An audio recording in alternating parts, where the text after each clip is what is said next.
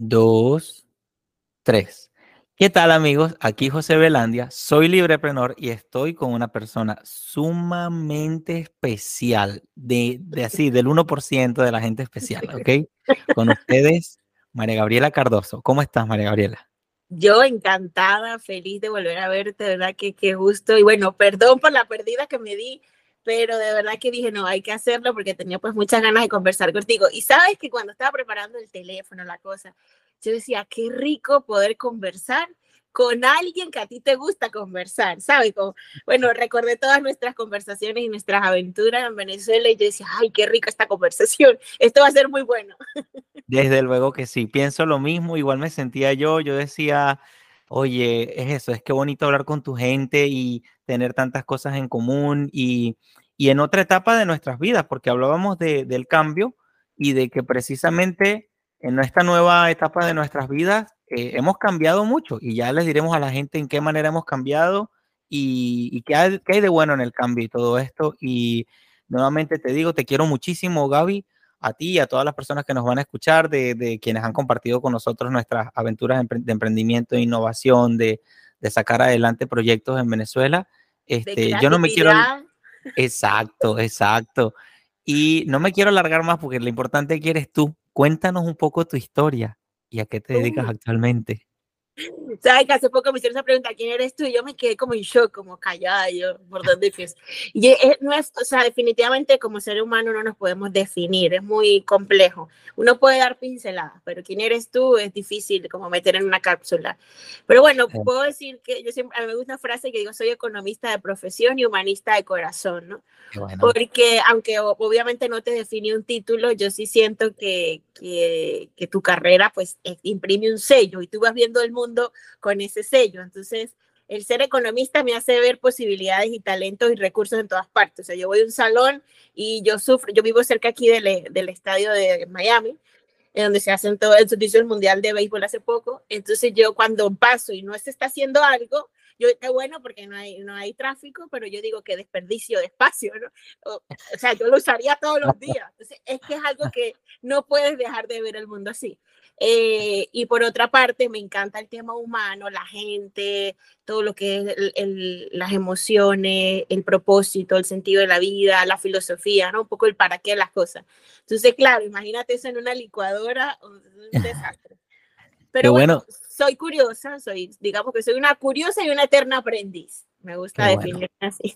Me encanta, estamos en el mismo saco, somos unos bichos raros, definitivamente. Ah, bueno, yo, yo, tenía un alumnito que después terminó siendo un amigo muy querido que me decía perro verde. Gaby, es que tú y yo somos perro verde. Y yo, sí, total.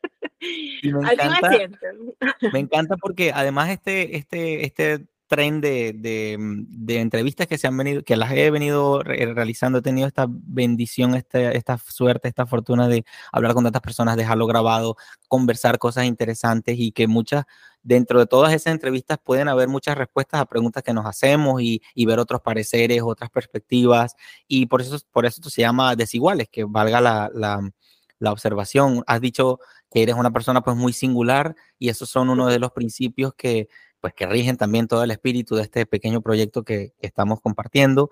Y, mm, y bueno, eh, yo también me siento eso, me siento desigual, me siento muy, muy singular en lo mío y en eso está nuestra riqueza, en eso está lo, lo que yo puedo aportar, lo que, bueno, yo aquí traigo algo para ti y así. Es que cada uno, yo pienso que cada uno es un universo. Yo cada vez me detengo más a disfrutarme cada persona. Yo tengo un trabajo que me encanta, que trato con pacientes que se van a operar y me toca hablar con ellos antes de la cirugía. Y, y, yo, mira, yo me lo gozo tanto. Y además que yo los escucho cuando ellos están en la sala de espera. Entonces estoy hablando con uno, llenando papeles, pero estoy escuchando las historias que se dan en la sala de espera. Y yo no cambio ese trabajo por nada al mundo. Interesante. Porque es que yo, yo le, le, digo a mi compañero, es que para que a veces prenden la televisión. Y yo, pero para que prenden la televisión, mira estas novelas que son más divertidas y son reales.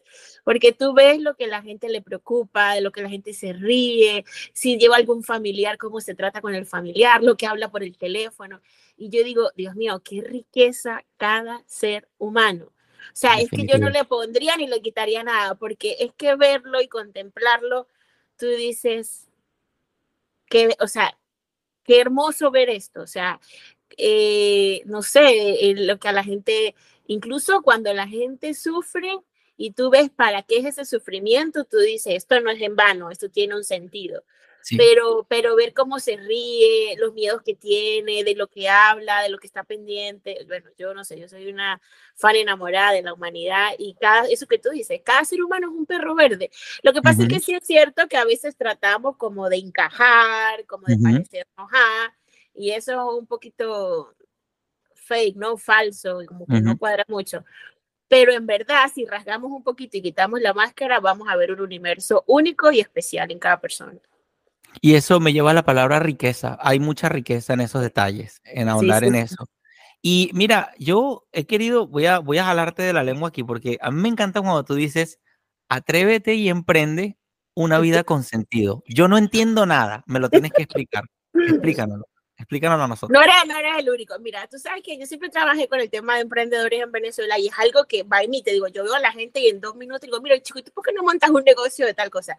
Porque justamente esa riqueza que tú dices del ser humano, yo he notado que eh, la persona tiene una misión, tiene una habilidad, tiene un talento natural, tiene una un afecto, que el afecto es aquello que te, que te lleva hacia algo, que te jala, que te empuja. Tú dices, eso tiene que ver conmigo, eso es un afecto, ¿no?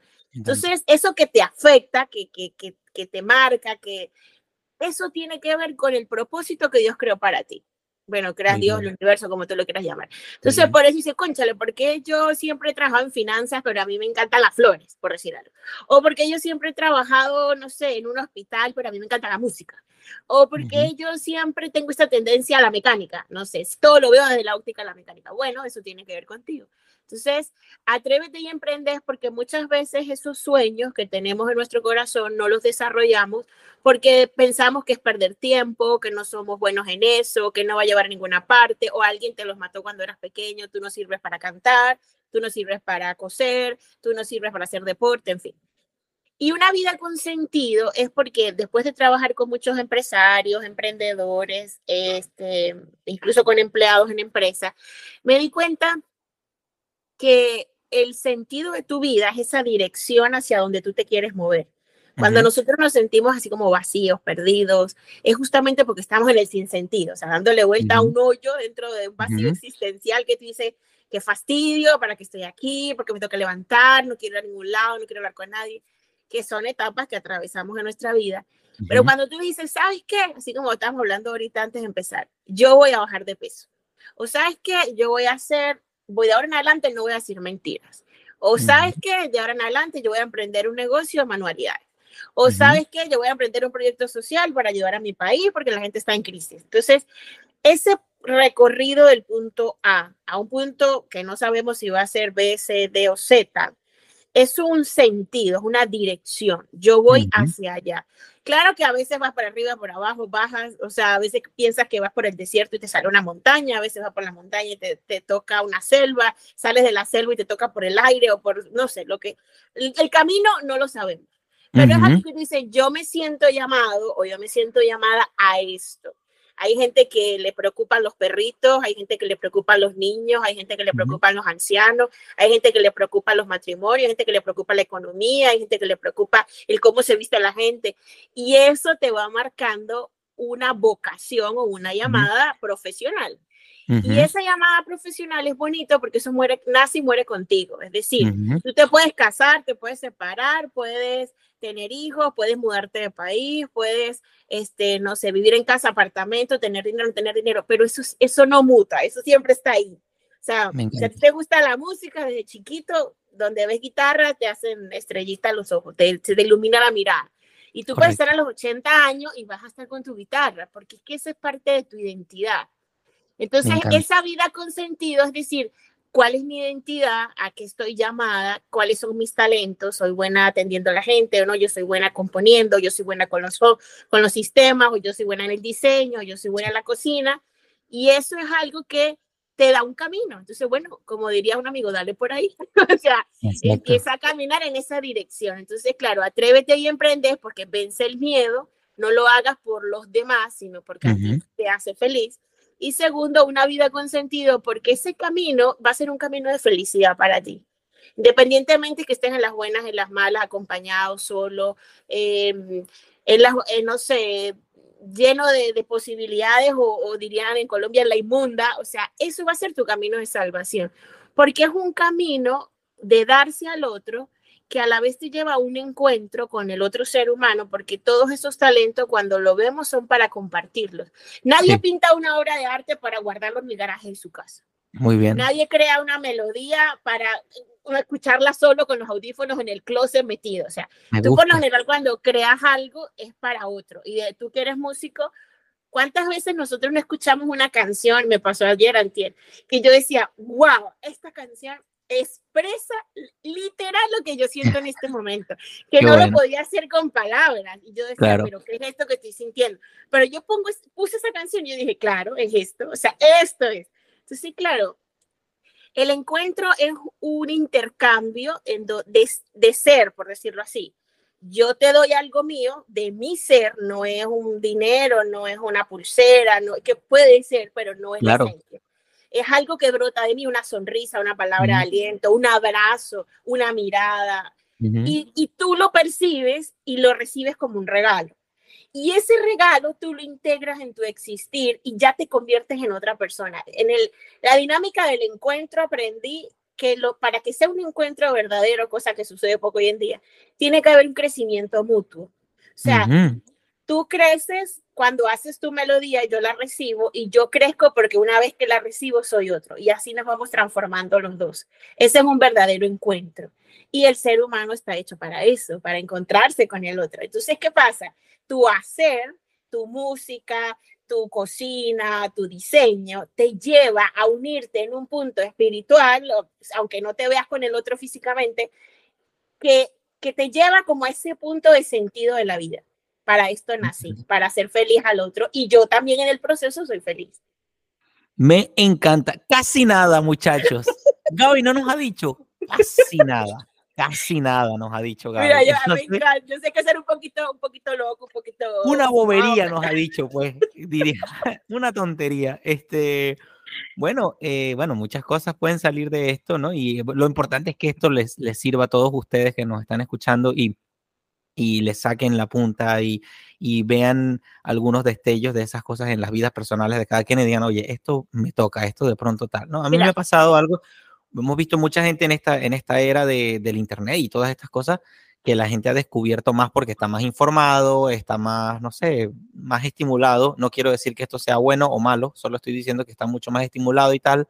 Y entonces las personas dicen, wow, tienen muchas inquietudes y tal. Y yo puedo decir quizá como un testimonio que en la medida que uno va haciendo cosas, va también como que encontrando, no, esto no es para mí, esto sí es para mí, no, esto sí, no, esto no, no, esto sí, no, esto no. Y te lo vas encontrando tú y te lo van diciendo también las personas a tu alrededor, concha, esto lo hiciste súper bien, no, y tal, no sé qué, y tú vas viendo más o menos por dónde va la cosa y en ese proceso, porque no es poca cosa, quizás no se sabe, hay personas que lo encuentran muy temprano y perfecto, y hay personas que tardan un poco más, y Steve Blank, que es uno de las personas, autores así, super power del emprendimiento, dice que el emprendimiento, exacto, Dice que el emprendimiento es una llamada, dice que es algo que te, que te jala un poco, que te dice, no, mira, es que como que tu lugar puede ser acá, ¿no? Y no es, no es que la gente te dice, tu lugar es este, tu lugar es acá, o tú haces el plan de otra persona, es como que una cosa muy interior que tú dices, oye, yo creo que esto es lo mío, y tú vas, miras hacia atrás y dices, he notado que muchas veces me ha pasado, ahorita estoy, ahorita yo, yo, estoy en un momento de identificando dos errores concretos de mi vida, estoy hablando de treinta y pico de años, y digo, estas dos cosas son errores comunes que me están repitiendo, ¿no? Pero oye, que me ha costado treinta y pico de años verlo, ¿no? Bienvenido al club. Ajá. Qué bueno que todas entonces, no, no, no, no, no estás sola, no estás sola, no, no, no estás sola. Hay otros extraterrestres, exacto. Entonces, yo digo, no, no, esto yo tengo que repararlo. Esto yo no, o quizá la palabra repararlo es, tengo que estar alerta con esto y diría la palabra. déjalo reparar, ¿sabes? Que a mí me encanta porque una cosa, o repites o reparas, como las dos son con R. te, acuerdas, que en nuestro país cuando decía, no, te aplican RR, ¿no? O sea, era, que raspaba, pero volver a verlo. Sí, es cierto, o repito o reparo. Y, y, mira, acaba de decir dos cosas fundamentales que me llaman la atención. Tú puedes tener ciertas habilidades pero no siempre vas a estar en el lugar correcto. Y qué valiente decir no. O sea, este no es mi lugar. Y te voy a Yo hasta hace poco estuve en un medio de comunicación muy reconocido aquí a nivel católico y me encantaba lo que hacía, hasta que llegué a un punto y dije, este no es mi lugar. Y fíjate que yo pensaba que estaba en la cima. Bueno, y de hecho me pasó a nivel empresarial. Llegué a la cumbre a nivel empresarial en la capital de mi país, en donde yo siempre quise estar, estudié muy duro para lograrlo, estuve ahí y cuando caminé por esos pasillos dije, Gaby, este no es tu sitio. Y era espectacular, la empresa más importante de mi país, con el que todo el mundo sueña trabajar. Me llamaron por teléfono a ofrecerme un trabajo y dije, no, porque es como, ayer o escuché el, podcast de Erika de la Vega con Elena Rose y ella dijo, bueno, dijo muchísimas cosas interesantes, pero una de las cosas que dijo es cierto.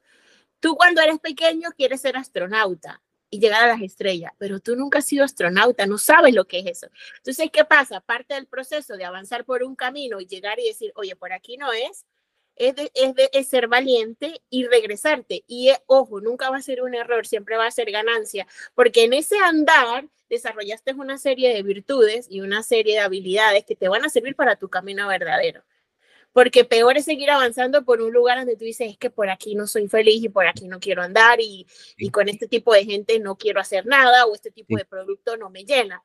Y a nivel de emprendimiento eso es muy importante cuando yo te hablaba del encuentro, para aterrizarlo un poco más, es que cuando vamos a suponer que tu talento es ser chef, a ti te tiene que mover la persona que se va a comer ese plato.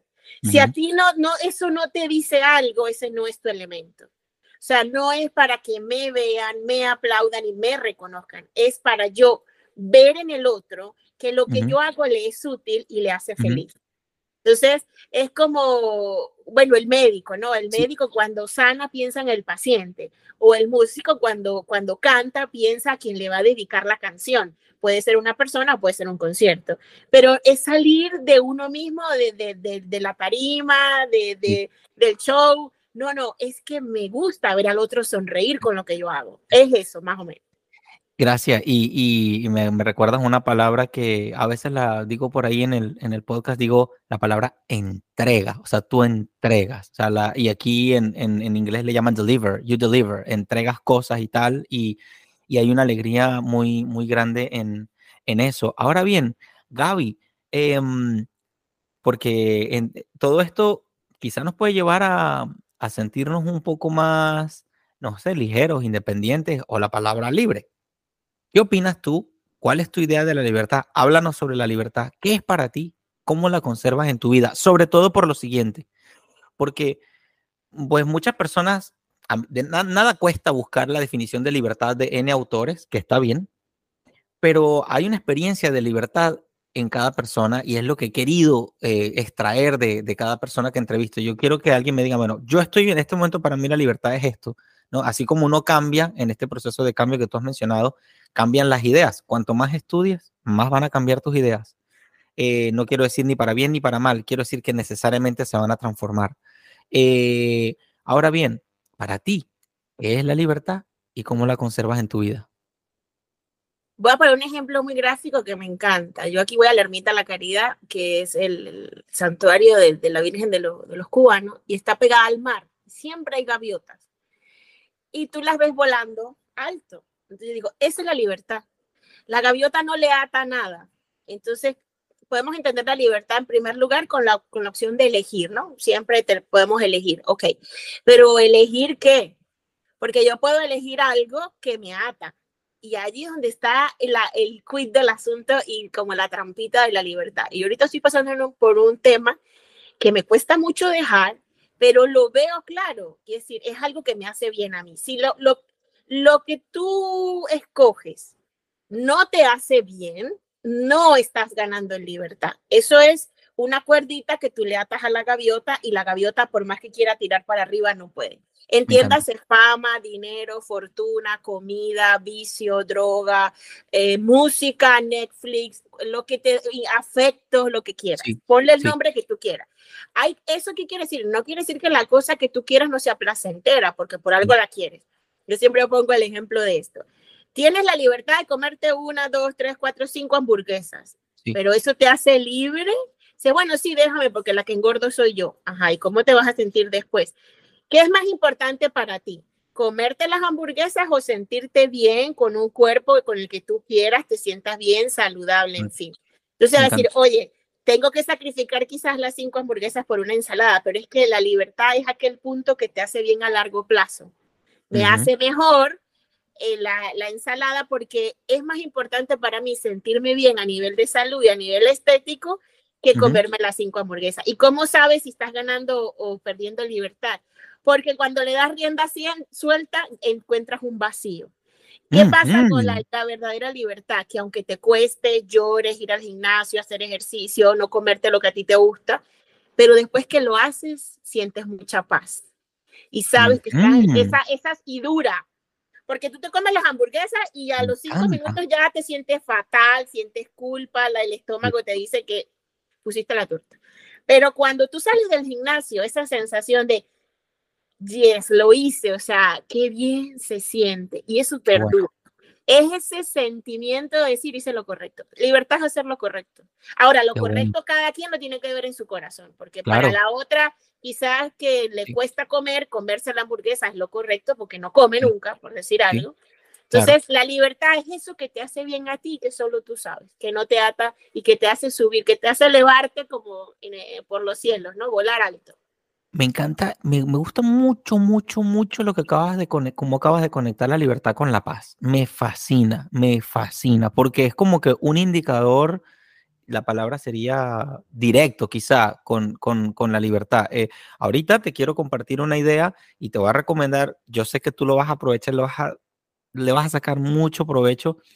Eh, estoy aprendiendo, estoy ahorita internalizando la idea de, del entorno eh, y yo recuerdo que tú en San Cristóbal creaste, eh, desarrollaste, trabajaste en crear espacios, entornos de, de, emprendimiento, de conversación, de negocio. Yo te puedo decir, no sé cuál sea tu opinión ahorita, pero yo creo que tú eres muy buena en eso y como amigo o como lo quieras decir, te invitaría a que lo sigas haciendo, porque no solo, no solo se veía cómo lo disfrutabas, sino, sino que lo lograste. O sea, como que lo lograste y como con cierta facilidad. Entonces te diría, oye, mira, por ahí puede ir también la... Pero entonces el tema del entorno, lo que tú has dicho, ¿no? Eh, el entorno te puede llevar a, bueno, lo decías por la parte del emprendimiento, el entorno te da indicadores y tal, y, y tú como te sientas más paz en tu entorno, porque a veces el entorno te puede dar, te puede quitar la paz. Entonces ahí no estaríamos hablando de un entorno de libertad. Si tú estás en un psicoterror, si tú estás poniéndote, si tú estás, el entorno te va afectando en ese sentido y tú dices, ya va. Por lo menos si tú vas a un sitio donde todo el mundo se está, se está haciendo daño y es un ambiente muy tóxico y tal, entonces tú dices, bueno, ya esto me está saliendo muy caro y no me está dando paz. Entonces, eh, porque nuevamente la paz, nosotros hemos aprendido que la paz es consecuencia de la lucha, ¿no? De trabajar, de, de de, de, de, darle duro a la cosa, ¿no? Y, eh, sí, y, y y mm, bueno, eh, hay cosas, como tú lo has dicho bien, que a uno le pueden dar, eh, bueno, me puede dar un placer. En economía se enseña también como preferencia temporal. aquí nos escuchan algunos que, que, aprenden, que estudian la economía austríaca y saben que preferencia temporal a veces, es, a veces no, siempre es, eh, a veces recortar el, el, el placer inmediato para tener una ganancia a largo plazo. Entonces ahí estaríamos hablando tanto de libertad como de riqueza y todas las anteriores, ¿no? Y, mm, y eso, y entonces, ¿cómo tú, para nosotros que te hemos escuchado, qué, qué consejitos nos puedes dar para, para preservar esa paz en nuestra, en nuestra vida, pues esa, esa libertad, como cuidar. Yo quiero cuidar mi libertad, yo quiero conservarla. ¿Qué podemos hacer? Mira, el, para empezar, yo sé que suena difícil, es verdad que hay entornos favorables o desfavorables, vamos a hablar en términos de inversión, por decirlo. Hay hay terrenos favorables para la siembra, hay terrenos desérticos que no favorecen la siembra, por decirlo así. Pero ¿qué pasa? La paz es interior. Lo de afuera no te define. Sí, te, sí, sí hay una influencia del entorno sobre ti. Hay entornos en los que tú dices, yo aquí no puedo florecer porque me siento mal, me siento presionado, me siento en un ambiente que lo siento tóxico, que no, o estos con estos amigos, con estos socios, en esta economía, no puedo emprender, por decirlo de alguna manera. Sí pudieses, pero cuesta mucho. Además, además, de, que una cosa es un entorno que tú eliges y otra cosa es un entorno que te toca. Entonces, si te restringe la elección, Claro, además tú por dentro sabes en dónde quieres estar. Ahora bien, el proceso de emprendimiento pasa mucho por la transformación del entorno. Y cuando tú hablabas de lo de, lo de Venezuela, eh, sí fue relativamente muy fácil trabajar con emprendedores encantadores. Para mí fue, fue un cielo en la tierra, pero partió, fíjate que yo me decidí por ese tema viendo la, la imagen de Petare. Y yo recordaba el libro de Yunus, el del uh Bank, el fundador del Banco de los Pobres, donde él decía que él desde su universidad miraba por una ventana a los pobres y él decía, yo estudié economía, yo tengo que hacer algo por ellos. Y a mí me pasaba lo mismo, yo recordaba esa, esa frase del libro de Yunus y yo estaba en Caracas súper bien, en un superpuesto, tenía muchos contactos, digamos, a nivel político y económico con los más altos, tal. Y yo decía, ajá, pero yo qué estoy haciendo por esta gente. Y a partir de ahí decidí trabajar con emprendedores. Entonces, partió de una semilla de querer transformar un entorno. Entonces, no es que el entorno me determina a mí, yo determino el entorno, porque el emprendimiento es transformación y la transformación viene de adentro para afuera. Entonces, tengo que empezar a transformarme yo por dentro, adquirir la fortaleza, las herramientas, el autoconocimiento, conocerme para ver, ok, tengo pico, pala, semilla, ¿qué hago con esto? O tengo harina, aceite, eh, no sé, eh, ingredientes de la cocina, ¿qué hago con esto? Tengo tela, tijera, aguja, ¿qué hago con esto? Entonces, cuando tú ves tus capacidades, lo que a ti te afecta, tu historia personal, tú decides qué entorno voy a transformar. Voy a transformar la gastronomía, voy a transformar la agricultura, voy a transformar el diseño o voy a transformar el país X, Y, Z, ¿no? O voy a transformar mi casa limpiándola y arreglando el jardín. O sea, no necesariamente. Que sería, el mejor no punto de arranque. Que irte a la ONU o no sé, para transformar. Haz tu cama, como dicen por ahí algunos. Haz tu cama. O sea, haciendo tu cama, estás trabajando en tu metro cuadrado, ¿no? Entonces, el entorno básicamente es la pantalla que yo tengo al frente o ese lienzo blanco, me gusta más, ese Canva, ¿no? la parte de Canva, donde yo decido lo que voy a pintar. Ahora, hay veces que dicen, no, este Canva está manchado, yo prefiero trabajar en madera, o yo no quiero trabajar en este Canva así blanco, yo lo voy a cambiar por una tela negra. Y ahí es cuando tú decides moverte, o los inversionistas o los emprendedores, válido. Pero la paz no es te la da el Canva, la paz la, la tienes dentro de ti. Las herramientas, los pinceles, los colores, el diseño, la idea la tienes tú dentro de ti. Entonces, si sientes que el entorno, porque si sientes que el entorno te resta libertad, te vas a volver a conseguir con otro entorno, porque pensemos en, en, los, en el campo de concentración de Auschwitz y el tema de Víctor Frank. Él logró conseguir la libertad interior. O sea, yo creo que peor entorno que ese no puede existir, pero dentro de su corazón él encontró su sentido, su propósito, hacia dónde ir. Y él dijo, yo voy a hacer mi tesis eh, de doctorado para el tema de salud mental y le agarró ese entorno justamente negativo y, y empezó a ver en cada uno de los, sus compañeros de, de barraca esos pacientes y empezó a desarrollar esa teoría del sentido. Y aquellos que tenían un sentido, logró demostrarlo, lograron sobrevivir. A pesar, y el mismo entorno para todo el mundo, pero aquellos que no tenían un para qué vivir, un sentido, un otro a quien entregarse, pues se morían, no tenían. Entonces, la pregunta es, no es si la paz me la da el entorno, es, ¿qué voy a llevar yo al entorno? Voy a llevar mi paz, sea que esté en una cocina, en, en un, no sé, en, un banco o en un proyecto social. y justamente los entornos negativos, por lo general, son esa palanca que nos mueve porque tú dices que fulano me necesita, o es que si yo no hago esto, no llega la caja a mi país, es que si yo no me levanto temprano, mi hijo no desayuna, o sea, o es que si yo no hago esta inversión, mis trabajadores van a ganar menos el año que viene. Entonces, ese entorno hace que te muevas, pero lo que tú le vas a dar al entorno no te lo da el entorno a ti. ¿Qué, qué le doy yo al entorno? ¿Qué le doy yo a mi país? ¿Qué le doy yo a mis padres? ¿Qué le doy yo a mis trabajadores? ¿Qué le doy yo a mis socios? ¿Qué le doy yo a mi, a mi, a la gente que va a un concierto? O sea, ¿qué le doy? ¿No? Porque además la riqueza es interior. Y, y, es, y tiene mucho que ver con, eh, recuerdo que, bueno, en, en, uno de los libros de, de Huerta de Soto, que es uno de los economistas favoritos míos, dice que pues que todo hombre, toda persona, todo ser humano tiene una cosa que le llama función empresarial o una creatividad empresarial. Entonces, claro, las hormiguitas cumplen un plan, las hormiguitas no se salen del plan, ¿no? Pero el ser humano, eh, pues, tiene una creatividad precisamente para transformar su realidad. Y, claro, eh, la pregunta, volvemos a lo que hablamos en un inicio, ¿qué tenemos para entregar? O sea, ¿dónde está la alegría de nosotros para, para entregar? Y bueno, ya que entramos en el emprendimiento, ¿Qué es para ti eso? Eh, considerando ya todo lo que has mencionado, si podemos añadir algo más sobre lo que es el emprendimiento y cuál es su importancia en la sociedad. Para mí, mira, emprendimiento, yo creo que lo puedo, ahorita hablando contigo, qué fino, porque lo puedo conceptualizar en dos palabras, ¿no? Primero, transformar y segundo, camino de felicidad. O sea, qué bueno. Transformar porque la vida es cambio, la vida es crecimiento, la vida es movimiento. Yo recuerdo en mi clase de biología, creo que era segundo año o cuarto año, eh, yo amaba a mi profesor de biología este, me encanta, o sea, de verdad le tengo un cariño inmenso porque era muy chistoso, muy creativo. Y él, cuando él preguntó, bueno, a ver, ¿qué es la vida? Entonces, no sé, a mí se me salió movimiento, ¿no?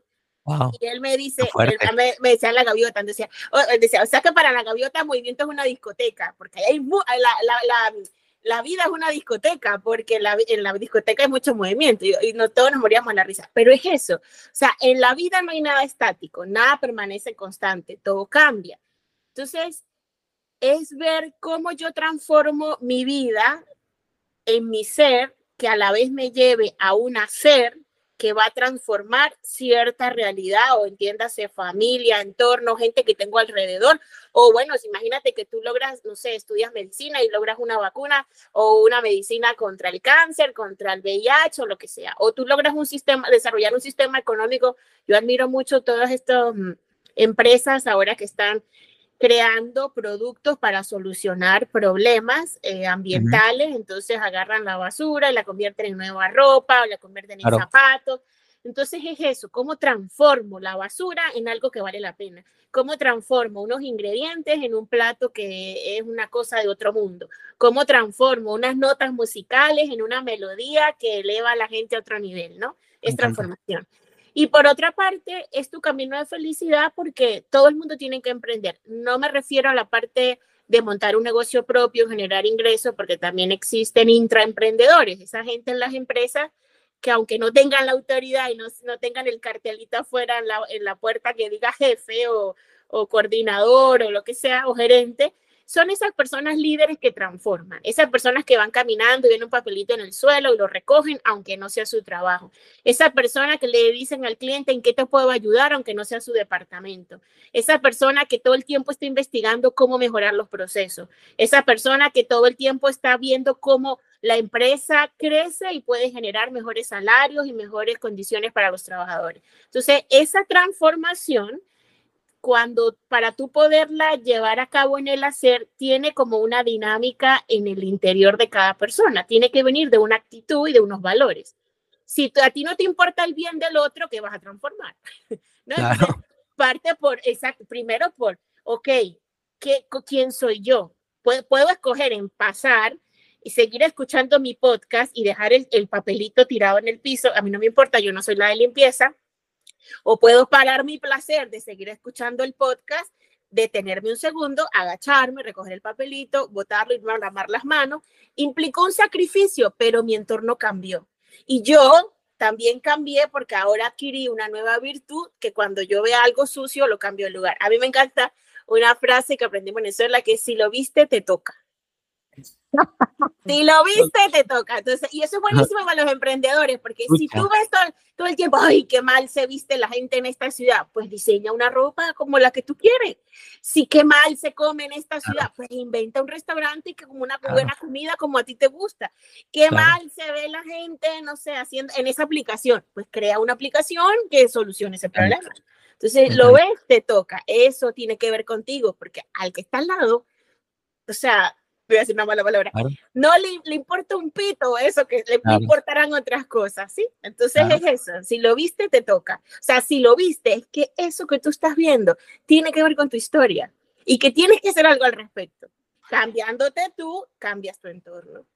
Me encanta. Y, y, y sabes que mm, además es como que también es una forma de, a ver, yo nunca he visto un currículo que diga yo sé sentarme en un escritorio a quejarme. O sea, yo soy especialista para ver defectos y no hacer nada. Conozco varios.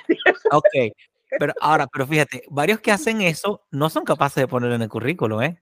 No es una buena carta de presentación. Entonces, yo diría, claro, es una buena forma para, para es una respuesta para, para un problema de ese estilo. Y también me, me gusta que eh, la idea de educación, porque yo he entrenado mucha gente para que limpie carros y este, yo les digo a veces, bueno, por lo menos cuando te va a revisar el carro la persona que, que chequea carros y te dice, mira, aquí tienes un detallito y aquí tienes esto, yo les digo a ellos, tu mejor respuesta es callarte, hacerlo y demostrar educación. Yo le dije, ¿quién quiere que sea educado? ¿Tú, ¿Tú, quieres que sean educados contigo? Sí, bueno, entonces entrega educación. Entonces creo que volvemos a, la, vieja idea, a la vieja pero útil idea, cuando nos decían en el colegio o en el preescolar, nos decían, demuestre educación, esto es educación, edúquese, tal, sea educado, pórtese de manera educada, ¿no? Entonces, son cosas básicas, pero quizás por lo mismo que son básicas, son muy potentes, o sea, son lo que le da, lo que da un buen piso, un buen camino para uno desarrollarse. Y mm, bueno, eh, bueno, creo que está bastante, bastante explicado. Ahora, ¿cuáles son para ti, cuáles son los retos para la libertad que ya le hemos mencionado y para el emprendimiento hoy? O sea, hoy más o menos, ¿qué pudiera? Porque sabemos que el mundo no es que va demasiado bien, ¿no? Tampoco el mundo está esperando que lleguemos para nosotros cambiar el mundo, porque el mundo va, hoy, mañana, hoy estamos, mañana no, el mundo va a seguir Siempre su camino. Va a andar. Siempre Exacto. Va a andar. Entonces, pero en todo caso, eh, el mundo como está y como vaya, eh, ahorita, ¿cuáles retos nos puede estar presentando para la libertad y el emprendimiento? Según tú. En, en, ese, voy a retomar, eso que dijiste del carro, mira, hay un elemento que no hemos tocado que es fundamental. Eh, tenemos que reconciliarnos con el error. Mm, me y, ente y entender que nuestras fallas no nos restan valor como persona. ¿Por qué uno se molesta cuando lo corrigen? Porque uno dice, hinchale, ya no valgo tanto, ¿no? Es como que nos metieron de pequeños que tenemos que hacer todo perfecto para valer. Nuestra, nuestra, eh, nuestro valor es intrínseco, nosotros valemos por el hecho de ser persona y eso no lo cambia nada. Ni el premio Nobel, ni que hayas matado 14, 15 personas estés preso. O sea, nada cambia tu valor. O sea, Claro. Tu valor es infinito, o sea, nadie te puede quitar la vida por ninguna circunstancia. Y el hecho de cometer un error no me hace menos valioso y eso cuesta mucho. Mira, yo que he estudiado, no sé, he escuchado millones de podcasts y, me, y, y también pica el orgullo cuando me pasa, pero me acuerdo de esa idea. No vales menos, todo lo contrario, en la medida en que yo más me equivoco, más aprendo. Si claro. yo estoy con la postura y con la apertura de querer cambiar. ¿Qué es lo que pasa? Yo recuerdo, yo me tocó, yo no sé nada de sonido ni esas cosas, y me tocó ser operadora de una emisora de radio. Y yo veía toda esa consola con tantos botones. Yo decía, jamás en la vida voy a aprender nada de, o sea, yo decía, yo de hecho cuando el, mi supervisor me dejaba sola, yo lo llamaba, porque es que me daba, me decía, pero ¿qué pasa, Gaby? Yo no quiero que estés ahí, porque yo siento que hunde un botón y esto va a explotar. Entonces, ¿qué pasa? Cuando pasaba un error que nos llamaban la atención, yo decía, yo fui, sin saber si siquiera si era yo, no, fue culpa mía. ¿Qué es lo que pasa? Que la libertad y la responsabilidad son dos alas de un mismo pajarito. A mayor libertad, mayor responsabilidad. A mí me daba una paz decir, fui yo y reconocer mi error y ir a ver qué fue lo que pasó y aprenderlo, a estar con la incertidumbre de fui yo, no fui yo, fue fulano, fue el otro. O sea, ¿por qué? Porque cuando tú asumes, tú tienes una especie como de control, pero tiene que haber esa disposición interior a querer cambiar aquello. Sí. Entonces fue tanto mi entrenamiento en echarme la culpa que ya todos se reían. No es que ella se echa la culpa porque a ella le encanta, o sea, hacerse la víctima. No es hacerse la víctima, sino que cuando yo asumo, es como que tengo paz, porque yo lo tengo en mis manos y depende de mí cambiarlo. Cuando tú le echas la culpa al otro, depende del otro y el otro puede, el otro está en su derecho de no querer hacer las cosas bien. A mí, por ejemplo, tengo como, eh, ya lo he hecho tanto que lo he integrado cuando me llega algo, así no sea mi, mi departamento, no sea mi responsabilidad, yo lo asumo, porque la que gano soy yo, porque adquiero una habilidad nueva, adquiero un conocimiento nuevo, crezco en ese hábito, gano una persona, un, de, de, ahí puede salir una amistad, puede salir, no sé, un negocio nuevo, puede salir, Cuando tú asumes, es como decir gracias, es un regalo. Entonces, el error, el solucionar. De hecho, uno de los puestos que más me he disfrutado era cuando era gerente de mercadeo y yo asumía las quejas y reclamos. O sea, yo poder recibir a esa persona molesta, escucharlo y que se fuera feliz, para mí era el reto más sabroso que yo podía tener, porque eso requería de mí mucho. Y yo veía cómo yo crecía en ese aspecto de tratar con personas. Entonces, primero, reconciliarnos con el error. Cuando nos llama la atención, no valgo menos, soy humana. Y obviamente el reconocer mi error ah, lleva a lo que tú dices, educación. El otro está pagando y se merece un carro bien limpio. Y si yo lo hice mal, oye, perdóname, discúlpame, lo voy a solucionar parte de reconocer que soy humano, que estoy cansado, que no dormí bien, que, que estoy despistado, que tengo un problema familiar, lo que sea, y lo resuelvo. Una vez que lo resuelvo, como crecí en responsabilidad, crezco en libertad, porque no me quedo enganchado con ese de no valgo, me regañaron, no me reconocen por un solo error. Entonces, corto ese hilo del depender de lo que los otros piensen de mí. Yo sé que me equivoqué, yo sé que lo reparé, y ya yo sé que estoy bien. No importa si mi jefe me aplaude, me grita o me da un, aumento de sueldo por lo que hice. Soy libre de lo que los otros piensan de mí. Ahora bien, con el tema del emprendimiento, ahí sí hay que estar muy reconciliado con el error, porque emprender es justamente eh, resolver un problema en un proceso en que tú muchas veces no eres experto, vas a ir creciendo en el camino y muchas veces te va a tocar pedir perdón. Y ojo, hasta el experto más experto en algún momento se equivoca porque es humano. Entonces, de hecho, yo, de, hecho, yo no confío, en, yo no confío en la, de hecho, de hecho, yo no confío en la gente que no se equivoca. Yo no confío en la gente que no se equivoca. A nivel de mercadeo, las marcas que más conectan son las marcas más humanas, que son las marcas que reconocen su error. Porque yo recuerdo una vez que hizo, eh, analizamos unos diseños de una marca con la que yo trabajaba y se veía todo tan perfecto que yo lo llevé a la universidad a estudiarlo con mis alumnos. Me decía, ay, no, no me gusta, eso se ve muy perfecto. Es como que se ve falso, ¿no? Entonces, siempre yo digo a los emprendedores, trabaja con tus propias fotos, usa tus propias fotos, sal tú contando tu historia. No importa si no te gusta como te ves en la cámara, pero eres tú, es genuino, es auténtico. Y lo, algo muy bonito que a mí me encanta es que he descubierto que el ser humano se conecta y se enamora a través de la vulnerabilidad. Es decir, cuando yo veo la parte vulnerable del otro, veo lo que en mí también es vulnerable y nos conectamos. Cuando tú eres, te muestras perfecto, mi cerebro sabe que hay algo que no es verdad y hay un rechazo.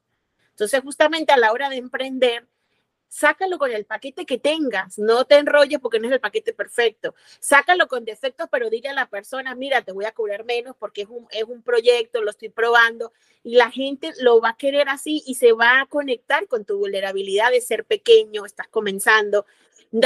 Lo que está mal es que tú estés comenzando y te vendas como una gran corporación. Eso sí está mal, pero muéstrate como eres y comparte tus desafíos.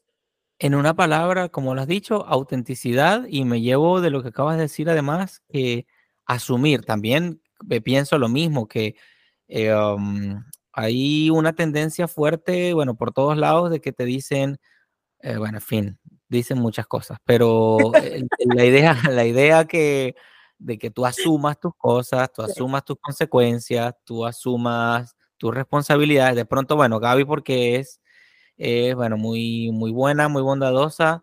Claro, lo, en fin, la justicia sería asumir lo que es tuyo y no asumirlo de otro, porque eso ya no sería justicia, eso ya sería caridad, asumir la cosa de otro y tener cuidado, otro. Cuidado con eso, porque fíjate que aun cuando sea de otro, no es que seas muy bueno, al contrario, yo digo que ser bueno es rentable. Es que te conviene. Mira, te algo que me acaba de pasar en esta semana. O sea, se fue una persona con la que trabajo que es excelente yo estoy nueva y yo, ay, mi madre, me viene duro. Pero yo fue uno de los días más felices de mi vida cuando logré el récord sin ella y otra no, que yo espera, pues, yo sabía lo que me venía. Quizás la otra persona que me debía ayudar no me ayudó tanto, pero bendito sea Dios que no me ayudó tanto porque me hizo más fuerte y ya yo sé el número récord al que puedo llegar. Y eso no hubiese pasado si esa persona no se hace a un lado y, no deja de ayudarme. No sé si me explico. El terreno que el otro deja de cumplir, si tú, cuando tú lo asumes, ojo, desde la libertad de querer hacerlo, tampoco es que vas a hacer tú todo, te vas a recargar, te vas a quebrar y los demás no van a aprender. No, hay momentos en que si le sabes qué, esto te toca a ti, pero por, la, por el bien del otro, ¿no? Pero cuando a ti te toca que no hay remedio, mira, gracias, porque yo voy a ser más fuerte, yo voy a ser más rápida, lo voy a hacer mejor. Esto me sirve para practicar. Entonces, no, desde luego, desde luego. Eh, claro, lo que pasa es que si te escucha un abogado, y sobre todo aquí en Estados Unidos, ¿me entiendes? No es una buena idea. Me explico, es lo que quiero decir de pronto, ¿no? Eh, pero sí, definitivamente, ¿no? De Gaby tiene un tono muy, muy humano, una habilidad social muy bien desarrollada y, y pues entiende, por supuesto, es muy enriquecedor para todos nosotros eso porque, en otras palabras, quizá una idea que también he aprendido es la milla extra, ¿no? Es ir una milla extra sin problema, ¿no? Y, y, hacerlo con alegría y tal, ¿no? También yo... Y además te voy a decir otra cosa, mira, el ejemplo marca más que cualquier discurso, porque también me di cuenta que muchas personas en mi entorno, sin yo darme cuenta, me estaban mirando, porque al final me lo dijeron. ¿Y qué pasó con esas personas? Que dos días después llegaron a ayudarme, porque se dieron, o sea, vamos a ver, cuando tú das ejemplo, porque lo haces, eres testimonio, testigo, lo vive, no lo cuentas, lo vive, ese es el verdadero liderazgo. ¿Y qué pasó? Que cuando hubo otro cuello de botella, vinieron todos a ayudarme y a la otra persona no porque ya la gente dice, a esta niña vale la pena ayudarla, quizás a la otra no, para que, para que no sé qué, esto sí me explico. Entonces, ¿qué pasa? Va, va, generando una transformación en donde lo que el otro no hacía de salirse de su trabajo y venir a ayudar a otra persona, ya lo va a hacer, ¿no? Entonces, es como que no, y no esperes ir a un lugar a recibir, ve a un lugar con la mentalidad de dar, porque quiere decir que tú tienes mucho que dar. Cada uno tiene un montón de cosas que dar. Lo que pasa es que no todo el mundo tiene ese nivel de conciencia y no todo el mundo es tan pilas y tan inteligente de darse cuenta que si se da va a ganar él.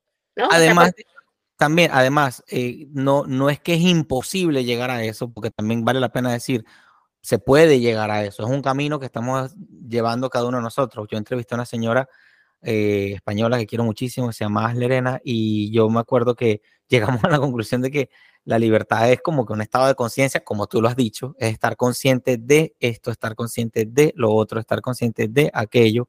Y eh, lo que has dicho bien, ¿no? No es solo decir cosas, este, que bueno, si yo digo lo que tú estás, aunque no lo hicieras, lo que tú estás diciendo, pues es verdad, aunque no lo hagas, pues es verdad, pero lo que tú dices, ¿no? Mueve mucho más la, la experiencia vivida, eh, ver la realidad, el testimonio de una persona, decir, mira, tal, más, yo ya he llegado a un punto de decir, no me creas nada, porque la invitación es a que vivas, la invitación es a que hagas. por ti mismo. Sí, definitivamente. Este, además que es demasiado echarte encima, decir, no, sí, créeme. O sea, yo ya no le digo nada, a mí no me crean nada. no, de hecho, todos mis episodios de un tiempo para que ya tienen un disclaimer de que no me creas nada, haz lo que tú quieras y tal. Pero tú lo has dicho muy bien asume la responsabilidad de tu libertad, ¿no? Porque la libertad es como un encargo, quisiera decirlo ahorita. Tú tienes un encargo de, de, ser libre, es una tarea importante que tienes que aprender a llevarla a cabo. No nacemos eh, con plena conciencia y con plena eh, dominio de nuestra libertad, pero debemos adquirirlo porque la ausencia de libertad, la ausencia de responsabilidad, puntos suspensivos. Hay demasiados ejemplos de eso y, hay ejemplos también de personas que han demostrado el uso de su libertad, asumir sus cosas con responsabilidad, que precisamente son los que se quedan en la memoria, que te enseñan, que te dejan una bonita experiencia y así sucesivo. Y bueno, dinos tú, ya que hablas con tanta gente, ¿cómo le hablamos a nuestros amigos sobre el emprendimiento y la libertad? Mira, el, mucha gente lo toma el emprendimiento como que voy a hacer lo que me da la gana, voy a ganar lo que me da la gana y no voy a tener jefe. Y es verdad que eso te puede mover. Suerte, suerte. Sí, sí, eso te puede mover porque es verdad que uno se cansa de tener jefes estúpidos y de verdad que me perdone la falta de caridad, pero es que hay jefes que uno dice que... Bueno, perdón de los estúpidos, que son buenas gente. Perdón de los estúpidos, sí, sí, sí. dice, es que yo quiero hacer las cosas a mi manera y es válido, es válido y eso mueve. Entonces, para emprender es darte cuenta, no es, una, no es una cuestión de hacer lo que te da la gana, porque vas a trabajar más horas, vas a ganar menos y vas a tener más peso sobre tus espaldas. Yo siempre hablaba de mi abuelo y su mejor amigo, que me encanta esa historia, que es verdad. Mi abuelo y su mejor amigo eran empleados de una industria petrolera, de lo que antes se conocía como Maravén, que luego lo, no sé si era Shell o qué, y ya luego el gobierno en Venezuela lo expropió. Total es que en esa época tú te jubilabas y tenías buen dinero. Entonces mi abuelo nunca quiso emprender y guardó su dinero en el banco. Obviamente la inflación, gobierno de Chávez, lo que quiera, murió pobre. Su amigo murió pobre pero feliz porque hacía lo que le gustaba igual. Su amigo agarró, invirtió, compró tierras, tuvo fincas, creció y creció y creció, murió millonario, ¿no? Entonces, los dos fueron felices, los dos tomaron su decisión. Mi abuelo no podía con el riesgo, definitivamente. A él le daba paz tener su dinero en el banco y tenía su tierrita que él disfrutaba limpiando y tal. Y su amigo era feliz invirtiendo, creciendo, en fin. Entonces, ¿qué pasa con la libertad? Entender mi identidad, quién soy y qué quiero hacer con mi vida, qué quiero hacer con mi tiempo, qué quiero hacer con mi esfuerzo. Pero yo no puedo pretender estar tres, no sé, todo el fin de semana haciendo maratones de Netflix de, no sé, de tres, cuatro horas viendo series y tener la vida que yo, entre comillas, digo que tienen los emprendedores. Ah, mira, tiene un carro del año, porque eso es lo que vemos los emprendedores, ¿no? Entonces, tú quieres el carro del año, no tener jefe, hacer lo que te da la gana y hacer un producto que valga la pena. Pues eso es apagar Netflix, no tener descanso los fines de semana, tener la, la preocupación de que no puedes pagarle al proveedor. Entonces, ¿qué quieres? O sea, es como que dejar de ser niñato, ¿no? Dejar de ser infantil con ese sentido, no puedo tener lo que tiene el otro, pero no quiero hacer el esfuerzo que hace el otro. El, otro sale de su trabajo part-time, sale corriendo, graba el podcast en el camino, llega a su casa a cuidar su chavo, mientras está en la computadora haciendo su emprendimiento, se acuesta a las 12 de la noche, se para a las 5 de la mañana. Ese es el precio. Yo no, yo no puedo pretender ser en un mismo universo si no me da la gana de pararme a las 5 de la mañana a hacer ejercicio. Entonces, hay que quitarse la mentalidad de idiota, porque eso es ser idiota, el querer que, que quiero algo, pero no estoy dispuesto a pagarlo. Entonces, que te lo den, es más, te lo dan y no lo vas a disfrutar, porque lo que se disfruta no es la plata en el banco, no es el premio al emprendedor del año, lo que se disfruta es mirar atrás y ver tu proceso de transformación. Mira lo que pesaba en este punto y mira lo que pesó ahora. Mira, antes no era capaz de pararme ni siquiera a las 8 de la mañana y ahora a las 5 de la mañana ya tengo los ojos abiertos. Mira cómo empecé cosiendo a mano y mira las tres máquinas que tengo ahorita. No es el resultado lo que te hace feliz, es el trayecto. Como dice, creo que era el, Don Quijote que dice que la felicidad no está en, en, la posada, en el llegar al hotel, está en el camino. Entonces, ese camino de transformación, de mirar para atrás e irse, pues decir, coño, has crecido. Yo, hacer, has crecido, tío. Ya, ya, no estás, ya no estás atado, ya no eres esclavo del sofá, ya no eres esclavo de las drogas, ya no eres esclavo del Netflix, ya no eres esclavo del que dirán, ya no eres esclavo de tu familia, ya no eres esclavo de arreglar la cama porque te levantas y la arreglas de una vez y ni cuenta te diste, o sea, de cosas pequeñas.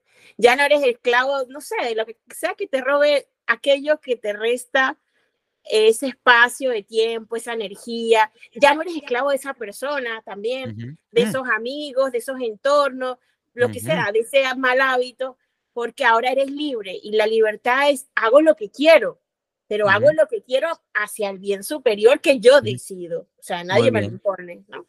Muy bien, la palabra imponer me encanta. Nada de eso, nada. Impuesto nada, nada. No, y, mucho menos copiar modelos. O sea, yo quiero la vida de, yo quiero el carro de, yo quiero el negocio de. No, escúchate, para eso hay, hay que hacer un stop de reflexionar, parar yo te diría, tu vida puede ser más interesante. No solo puede, tu vida es más interesante, te lo puedo asegurar. Es mucho Y lo otro es que mira qué bonito es emprender, que es imprimirle tu sello a algo que ya existe. Me encanta. Porque la gente piensa, ay, pero es que yo no voy a descubrir la vacuna contra el cáncer. O yo, a mí me pasa mucho, hay un podcast más, hay un, un post más, o un diseño más, un flyer más, o una muñeca más, o un collar más. No, ese collar, ese podcast, esa muñeca, ese, ese, esa app, o lo que sea, lleva tu sello y lleva tu sello de tu forma de ser. Incluso aunque tú compres, vamos a ver, tú vas a, a poner un ejemplo muy sencillo, compras panes en la panadería y los vas a vender a un café a un precio mayor, pero tu forma de decir buenos días, llegó el pan, es distinta a la de cualquiera. Y la gente no va a comprar el pan por ser el pan, la gente va a comprar tu forma de decir los buenos días. Porque la gente lo que escoge a la hora de escoger una marca es la forma de ser de esa marca los valores que refleja esa marca. Y esos valores lo, es el sello, la impronta de la persona que lo crea. Me encanta. Y, eso es, es, la tarea que, que, nos toca a todos nosotros y definitivamente nos, nos, nos, ayuda mucho a escucharlo porque fíjate, Gaby ha conocido mucha gente, eh, ha trabajado con mucha gente, ha visto eh, aciertos y errores y también los ha cometido aciertos y errores como todos nosotros y mm, definitivamente nos, nos ayuda a, mm, como digo, a, ver la vida en clave de emprendimiento y en clave de libertad. Y hay una pregunta secreta, te la está haciendo, ¿sí? Esta pregunta secreta es el cierre ya del programa. Em, la está haciendo el director, eh, una de las personas que el, coordinador, creo, de eh, multimedia del Instituto Juan de Mariana de España, eh, que mira, es interesante, se llama Juan Luis y él está en España y es cocho. nació, nació, en San Cristóbal, claro. Fue, fue mi última entrevista, la entrevista número 40, que ya la tendrás ahí, ya la podrás ver cuando quieras. Este, mm, él, bueno, en fin, ya hablamos, de, varias cosas y tal, y eh, él quiere, o sea, imagínate, él se codea con, con, las personas más que están más metidas en el tema de la libertad y que están dando ahorita mucho contenido valioso. Eh, entonces, la pregunta es, si crees que hay algunos límites a la libertad, antes de que respondas, eh, comprendemos, digamos, ampliamente la idea del libertinaje que está muy rayada, quisiera una respuesta muy propia tuya, eh, porque también quien me habla de libertinaje, yo le hablo de liberticidio, porque se habla más del libertinaje que del liberticidio. Entonces creo que aquí tenemos, estamos en un mundo que es liberticida por muchos lados, sí, es libertino por muchos lados, pero es más liberticida por el otro, porque, bueno, eh, de ese yo de un carrete, pero quisiera escuchar tu, tu, tu apreciación personal de la libertad, que puede ser muy amplia, muy ancha, este, pero que considerando estas, eh, estas dos posturas, ¿no? El liberticida versus el, el libertinaje. ¿Qué puedes decir? ¿Cuáles pueden ser los límites o la estructura para nuestra libertad? Sé que hemos hablado mucho al respecto, pero ¿qué puedes responderle a nuestro amigo Juan Luis de España? Bueno, yo no sé si voy a hacer una herejía o una cosa, no sé, no sé, me voy a tener una presa. Para mí la libertad no tiene límite. Y te voy a decir, yo creo que libertad versus libertinaje o liberticidio es libertad es el cielo, libertinaje es el infierno, y la esclavitud. Porque para mí libertad, felicidad, paz, plenitud y para mí el, el, libertinaje y el liberticidio es estupidez. O sea, es caminar hacia el vacío existencial, hacia, porque he estado ahí. O sea, yo he estado ahí en, en, decir, sí, hice esto y cómo me siento. Como una mierda, o sea, mal, triste, vacía, que no, no valió la pena porque, porque hice esto, no me siento. Ahora, cuando he escogido, como incluso el hecho de venirme para este país con 100 dólares que no quería, pero lo veía en conciencia, que era un tema que debía hacer por responsabilidad, casi siempre la libertad va la, casi siempre no, la libertad siempre va a la mano responsabilidad. Haz lo que tienes que hacer, eso es libertad. Después que lo hice, dije, bendito Dios, que, que, que vi lo correcto. Entonces, la libertad siempre, la libertad siempre es ir hacia el bien, y el libertinaje siempre es ir hacia el mal, sea que te dañes a ti mismo o sea que dañes al otro. Así de sencillo. O sea, libertad al cielo, libertinaje al infierno. El infierno, más allá de los que no crean en el cielo, el infierno es depresión, eh, ansiedad, eh, culpa, eh, tristeza, vacío existencial. Para mí es envidia. Envidia. total, total, total. Pero ahora bien, yo sí invito a la gente a que cuando toma esas decisiones vea su historia. Yo sí considero que estamos muy heridos, todos tenemos una historia que sanar. Y en la medida, porque nosotros agarramos ese libertinaje por una razón en concreta y tenemos que descubrir cuál es esa causa. y lo otro es, Sí, no, sigue, sigue, no hay sanación, no hay, no, porque es algo que tú, es como eso, tú quieres volar, pero tienes esa cuerdita atada, ¿no? Y, lo otro es, y lo otro es, y lo otro es. Y lo otro es la libertad. Mira, hay, una, hay una cosa que aprendí a Mari Forleo que me encanta. Y, y ayer que escuché a, a, a, Push, Alonso, eh, ¿cómo se llama?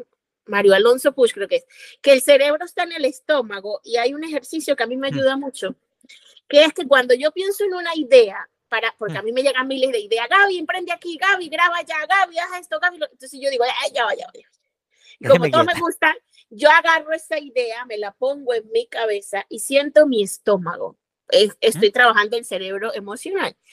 Cuando tú tienes una cosa al frente que aparentemente te gusta, te va a dar placer, te llama un trabajo un emprendimiento o lo que sea, tu estómago, cuando no es para ti, no te conviene, no te lleva a la libertad, se contrae.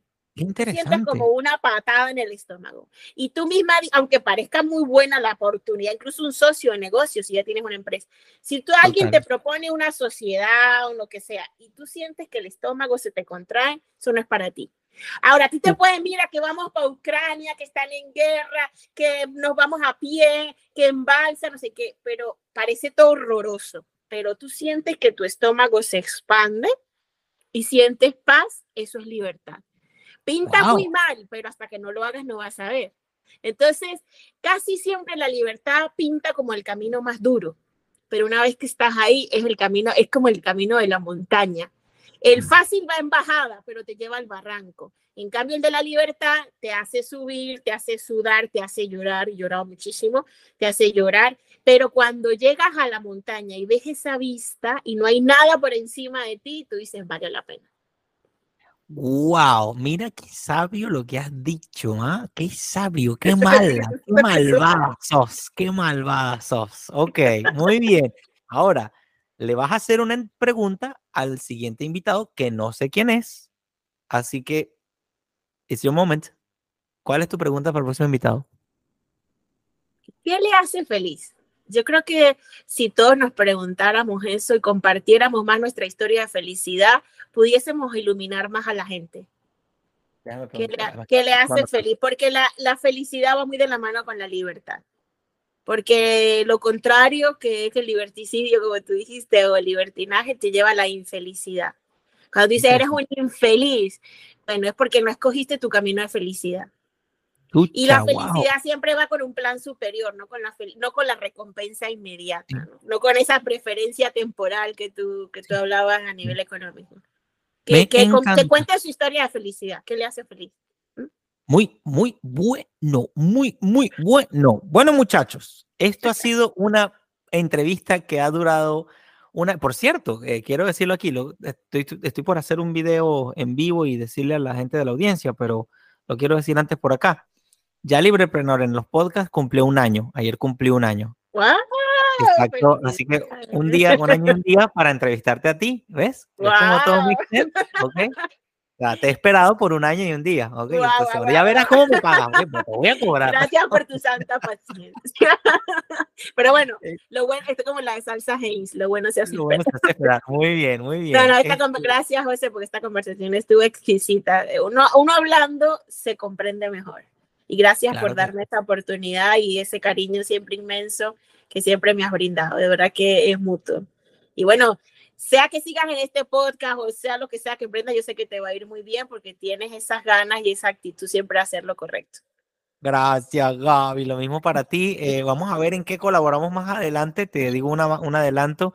Eh, quiero, quiero profundizar en la idea de el desarrollo de la, de, de la creatividad empresarial o de la innovación, porque hay mucha información que vale la pena procesarla y hacerla fácil para, digamos, nuestro entorno, que tú tienes un entorno ya aquí en Estados Unidos y otras personas que seguramente quieren saber de ti, quieren escucharte desde Venezuela y creo que una de las cosas o de los objetivos de este proyecto es dar de vuelta, devolver, entregar, que pienso que nos hemos...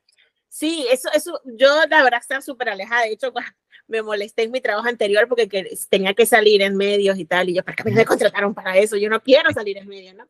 Pero, ¿sabes qué? Hablando de esa responsabilidad, yo dije, yo misma me dije, no puede ser de todo lo que tanto que tú has recibido gratis, no lo compartas con los demás. Y todo lo que, porque básicamente ha sido para liberarme yo de muchas cosas, eh, no le sirva, no lo, no lo comparta con los demás. Entonces, esa responsabilidad de lo que cada quien tiene, tiene esa, esa responsabilidad, ese mandato, a mí me encanta hablar a mandatorio, ah. de compartirlo con los demás. Y ese, ese, es el emprendimiento. Además, no nos crean nada, no nos crean nada. Hagan y aprendan. Hagan, no nos crean nada. Todo lo que decimos acá, no nos crean nada. Lo que importa es que te quede una inquietud en la cabeza y digas, oye, ¿y si tal cosa? Ya ahí está, habremos quizá aportado algo importante para tu vida, porque a veces eh, que estamos muy felices en un charquito eh, o en una lagunita, pero vemos un río y wow, el río es fantástico. Mentira que estamos felices, porque eso es mentira. O sea, eh, Okay, en la famosa zona de confort no está confortable, porque si no la estuviéramos mirando por otro lado. después vemos un río y después vemos un mar y decimos, wow, después el océano y así, ¿no? Entonces de pronto queremos dejarles a todos la idea de que más allá probablemente hay algo eh, muy lindo para ti o, y en fin, no, no me creas nada, ¿no? Eso es algo que tiene que averiguar cada quien.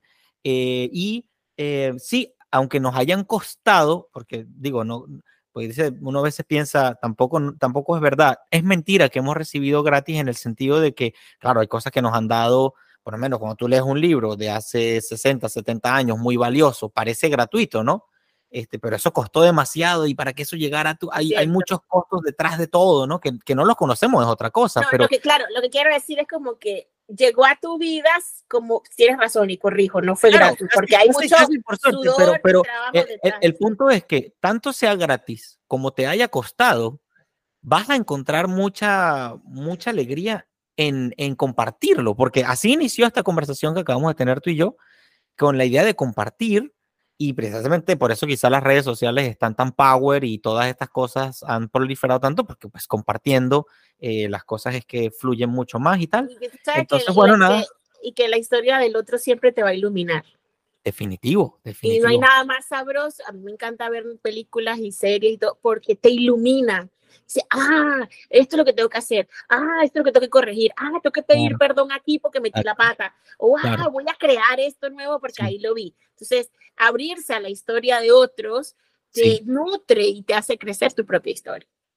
Definitivo. Bueno, muchachos, esto ha sido Desiguales número 41 con María Gabriela Cardoso, quien nos ha dicho puras tonterías, puras boberías. ¿okay? no nos crean nada. Exacto, no me creas nada.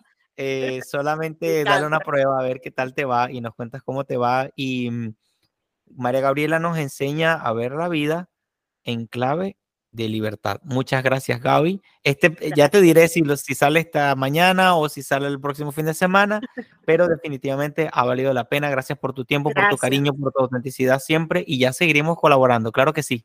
Claro que sí, con mucho gusto. Un abrazo de ti, que Dios te bendiga. Igualmente, un abrazo. Grande. Okay, bye.